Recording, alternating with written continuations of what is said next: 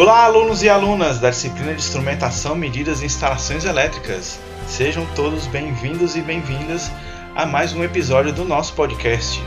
Aqui, professor Rafael Amaral. E aqui é o professor Dalton. No podcast passado, continuamos na unidade 7, onde falamos sobre qual distribuição, divisão de instalação em circuitos terminais e um pouco sobre dimensionamento dos condutores dos circuitos.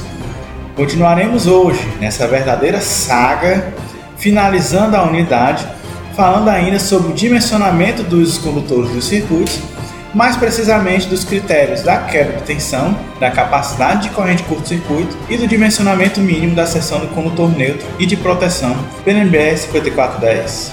Perceberam que essas unidades que estamos falando atualmente estão muito alinhadas ao assunto do projeto final da disciplina? Assim, preste atenção e sempre reutilize esse áudio para reforço dos conteúdos. Tudo bem? Podemos começar?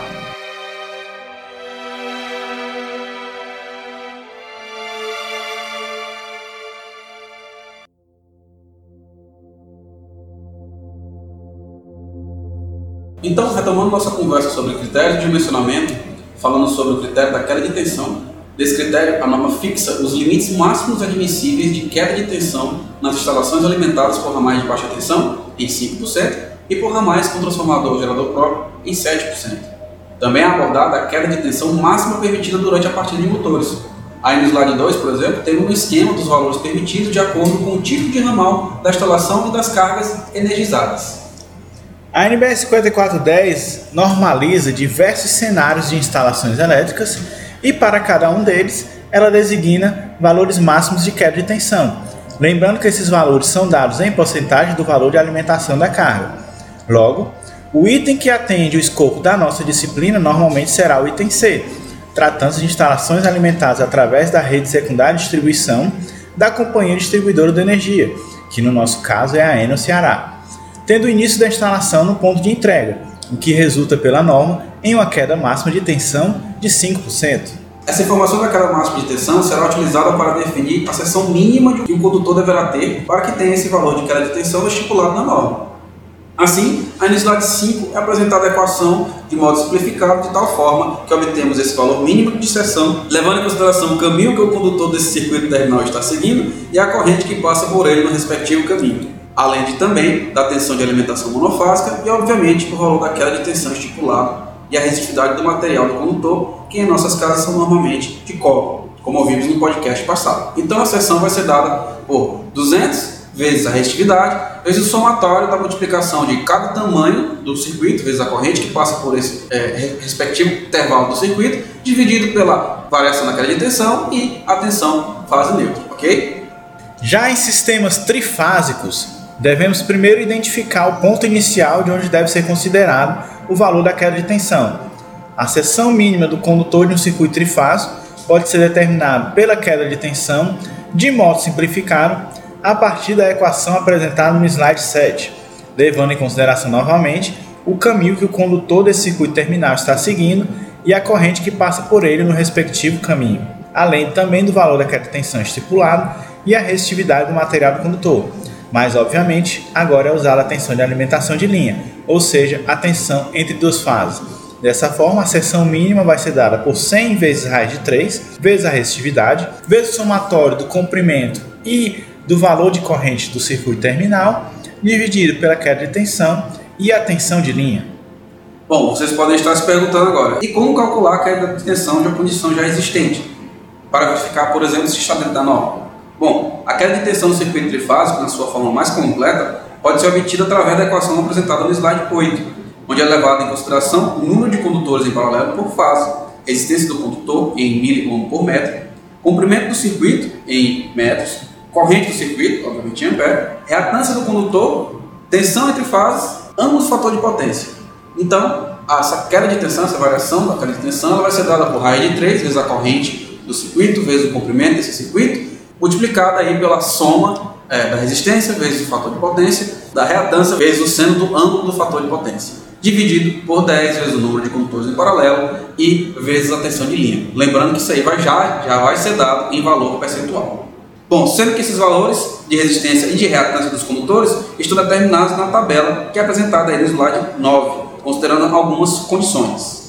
E aí as condições necessárias para que se possa utilizar essa tabela que o Dalton acabou de apresentar são as seguintes. Os condutores, eles devem ser instalados contíguos em formação triangular trifólio, que a temperatura adotada para o condutor é a de valor máximo permitido para isolação, que os condutores sejam de encordoamento compacto e que não possuam blindagem metálica. Para ajudar na fixação dessas informações, é apresentado um exemplo no slide 11, Nesse exemplo, vai ser necessário calcular a seção do condutor que liga um QGF ao CCM, sabendo que a carga é composta por 10 motores de 10 CV 4 polos 380 volts, com fator de serviço unitário e que o comprimento do circuito é de 150 metros.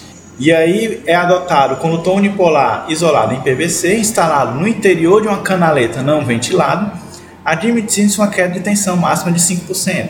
Então vocês vão observar que o procedimento desse, dessa resolução aí é, primeiro, determina-se os condutores pela máxima capacidade de condução de corrente e depois, pela queda de tensão, verifica-se se o que foi especificado pela máxima capacidade de condução atende ou não à condição de queda de tensão apresentada. Se atendeu, beleza. Se não atendeu, a gente aumenta aí a seção do nosso condutor. Então, confiram aí nos slides a resolução deste exemplo aí para vocês fixarem melhor o critério de queda de tensão. Pessoal, falaremos agora sobre o critério de dimensionamento, o critério da capacidade de corrente curto-circuito. Não confundam com o critério da capacidade de corrente ou opacidade que vimos no nosso último podcast, ok? Esse critério se preocupa com a suportabilidade do condutor em uma condição de curto-circuito. Assim, com base na corrente de curto-circuito, pode-se admitir dois critérios básicos para o dimensionamento da seção do condutor seja ele focando, no, por exemplo, A, na limitação da seção do condutor para uma determinada corrente de curto-circuito, ou B, na limitação do comprimento do circuito em função da corrente de curto-circuito. Para a limitação da seção do condutor para uma determinada corrente de curto-circuito, levamos em consideração que os condutores que foram dimensionados para transportar as correntes de carga em regime normal tenham grandes limitações para transportar as correntes de curto-circuito já que as correntes curto-circuito podem chegar a até 100 vezes a corrente de carga. Assim, podemos utilizar uma abordagem gráfica para determinar a máxima corrente curto-circuito admissível num cabo, a seção do condutor necessária para suportar uma condição particular de curto-circuito e o tempo máximo que o condutor pode funcionar com uma determinada corrente curto-circuito sem danificar sua isolação. Aí no slide 14 temos um exemplo de um ábaco de curvas que pode ser utilizado para determinar essas variáveis que o Amaral acabou de falar. Sendo considerada, obviamente, uma frequência de 60 Hz, pois é a frequência utilizada aqui no Brasil, uma isolação de PVC e a temperatura de operação de 70 graus Celsius. Tá? É, é levado em consideração que esses valores são válidos para condutores de cobres e conexões prensadas ou soldadas. Já no slide seguinte, é colocada as curvas considerando a isolação EPR, HEPR e XLPR, considerando a temperatura de 90 graus. Aí também são considerados valores para condutores de cobre conexões pensadas, para conexões soldadas multiplicar por 0,7 ou valores de seção por 1,43. Percebam que essas especificações são tabeladas, cabendo ao responsável do projeto o correto uso dessas tabelas dentro das corretas considerações pré-existentes. E como é que funciona aí, pessoal? No Abaco vocês têm um eixo da seção nominal do condutor, no outro eixo, o Y, tem a corrente de curto-circuito em quilomperes e tem várias retas aí indicando os ciclos. Esses ciclos indicam, ah, para você achar o tempo, você tem que ver a sua frequência e poder achar quantos ciclos que dá para cada frequência. E aí vamos já já ver um exemplo, mas a gente vai supor aí que um condutor de tantos milímetros quadrados para uma corrente de tantos quilomperes ele vai suportar até tantos ciclos. É assim que funciona a pesquisa no ABA. Também podemos utilizar um método analítico que também calcula essa limitação através de uma equação.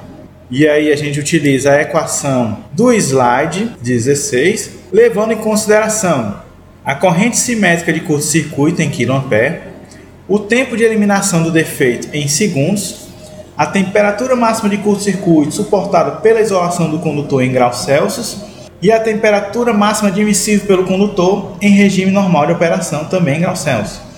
Vale ressaltar que a 5410 apresenta tais valores de temperatura em tabelas, de acordo com o tipo de isolação, a área de seção do condutor e o tipo de serviço qual o condutor está submetido, por exemplo, na condição de serviço contínuo ou na condição de curto-circuito.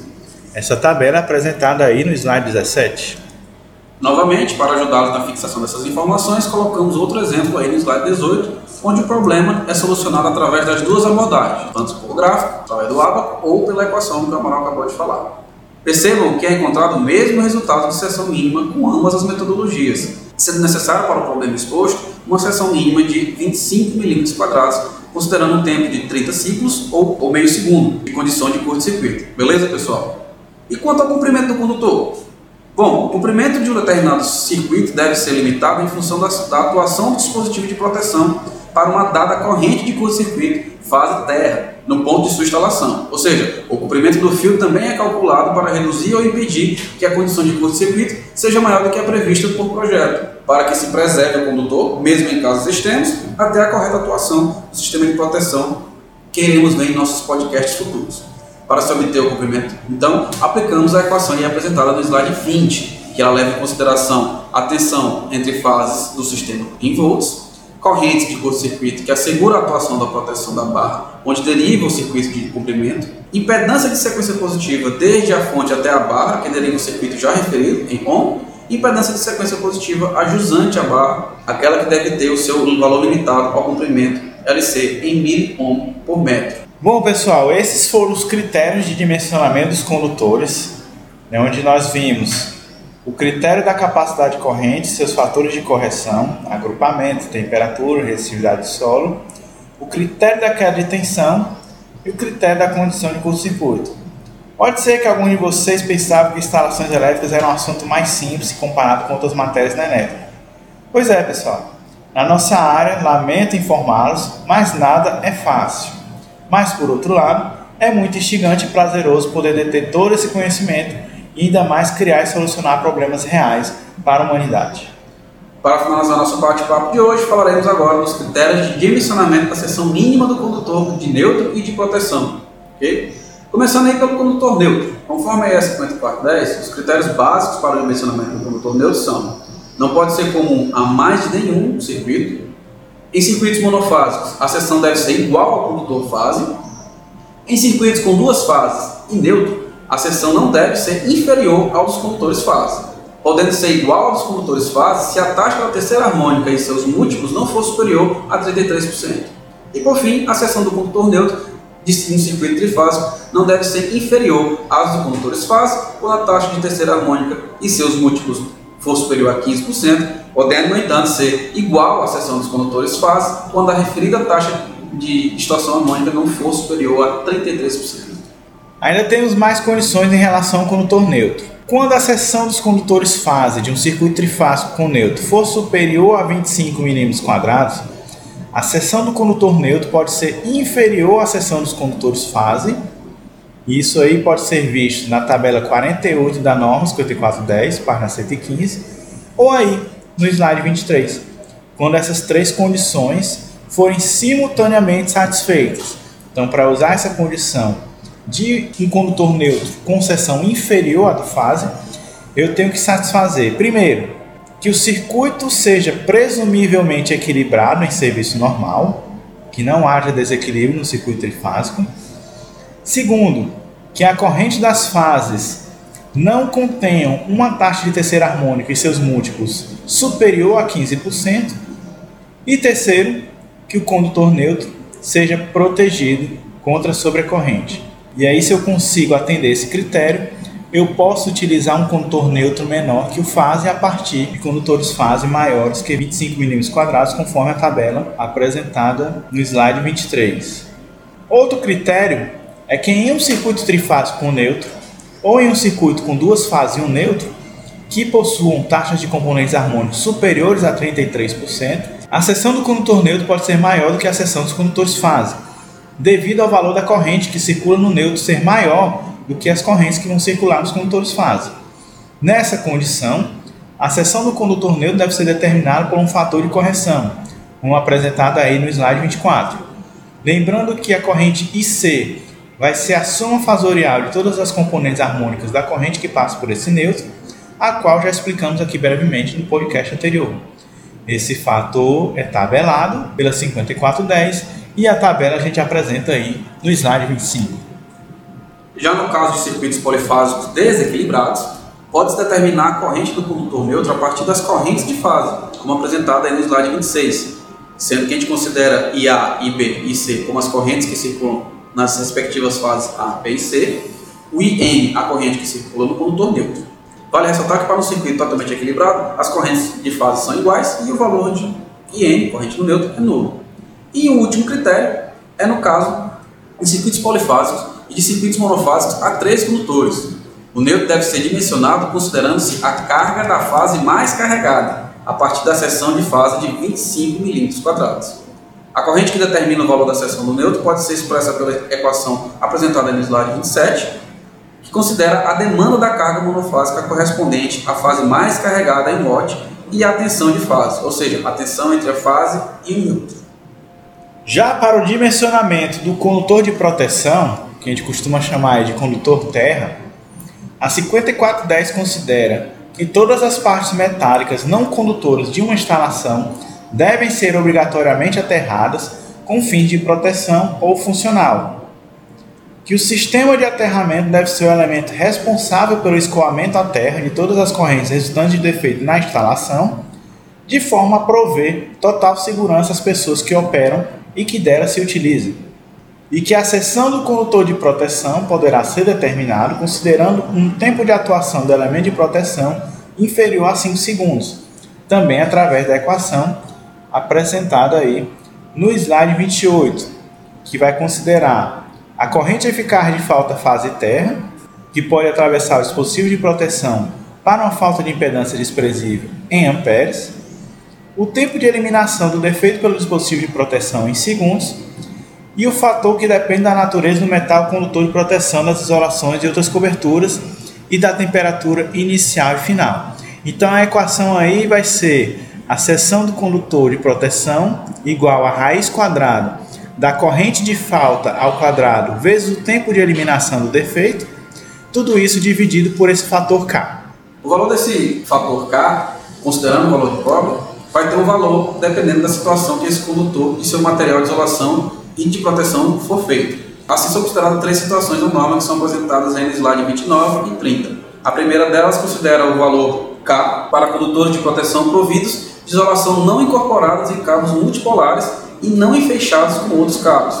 Já a situação 2, ela considera que são condutores de proteção constituídos por veias de cabo multipolar ou enfaixados com outros cabos ou condutores isolados. E por último, na situação 3, esse valor de K é considerado para condutores de proteção nus, onde não haja risco de as temperaturas indicadas danificarem qualquer material adjacente.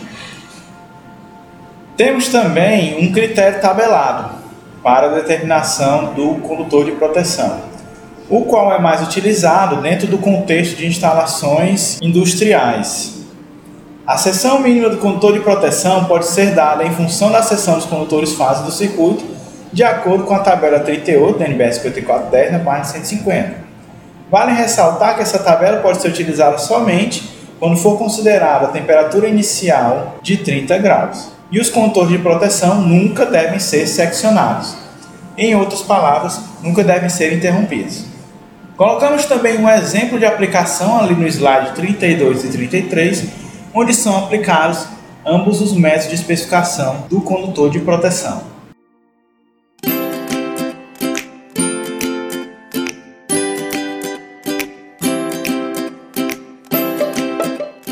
Bom, é isso aí, pessoal. Hoje encerramos finalmente a unidade 7, que falou sobre previsão de cargas, iluminação, quadro de distribuição, divisão de circuitos em circuitos terminais e também de vários critérios e formas de mencionar os condutores elétricos.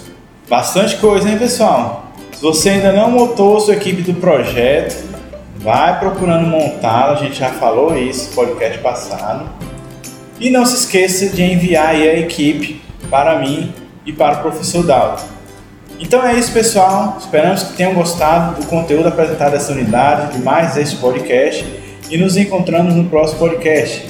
Tchau. Tchau.